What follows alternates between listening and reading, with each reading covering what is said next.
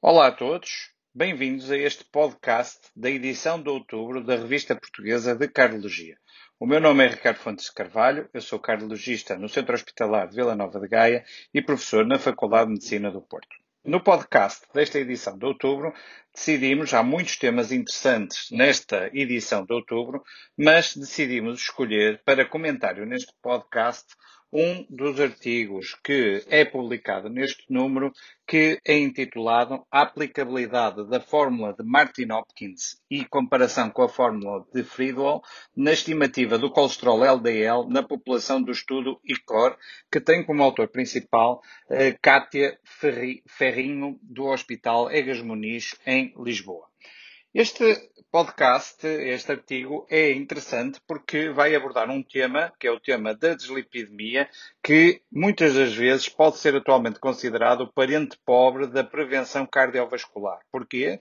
Porque, enquanto que nos outros fatores de risco tem-se vindo a fazer um bom trabalho no controle dos fatores de risco, em relação à deslipidemia, cerca de 80 a 85% dos doentes de risco alto ou muito alto não atingem os valores-alvo recomendados nas guidelines, os valores-alvo alvo de LDL. E, portanto, é importante discutirmos o tema da deslipidemia e o impacto que ele pode ter no, na avaliação do risco cardiovascular.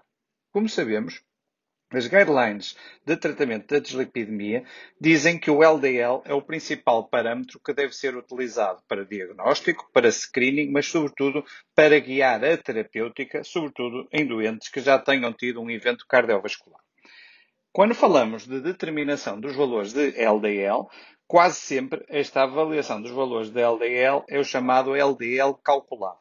E tradicionalmente, todas as análises que fazem a determinação do LDL calculado utilizando a fórmula de Friedwald, que existe desde 1972.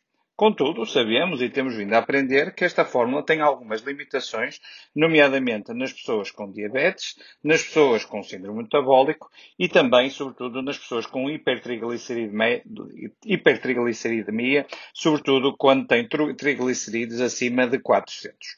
Sabendo destas limitações, mais recentemente, eh, Martin e Hopkins propuseram uma nova fórmula de determinação do LDL colesterol, calculado, que é a utilização desta fórmula, a fórmula de Martin-Hopkins. Então, neste estudo, e em estudos prévios, estes eh, investigadores avaliaram que esta fórmula parecia ser melhor que a fórmula de Friedwald na avaliação do valor de LDL colesterol.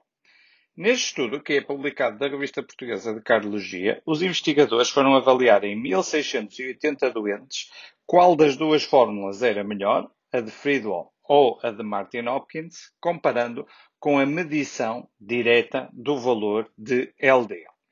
E o que este estudo nos mostrou foi que havia uma superioridade da fórmula de Martin Hopkins em relação à fórmula de Friedwald, uma superioridade, sobretudo, nos doentes que tinham um LDL colesterol mais baixo, inferior a 100, sobretudo nos doentes com diabetes e, sobretudo, também nos doentes com hipertrigliceridemia.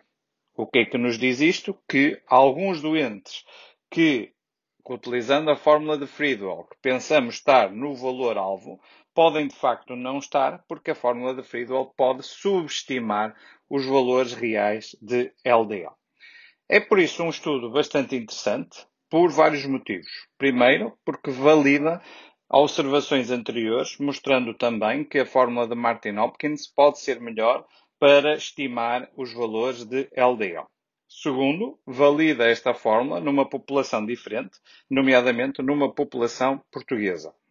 Terceiro, de facto, tem implicações terapêuticas se não deveríamos começar a utilizar mais vezes, ou se calhar por rotina, esta fórmula de Martin Hopkins em detrimento da fórmula de Friedel.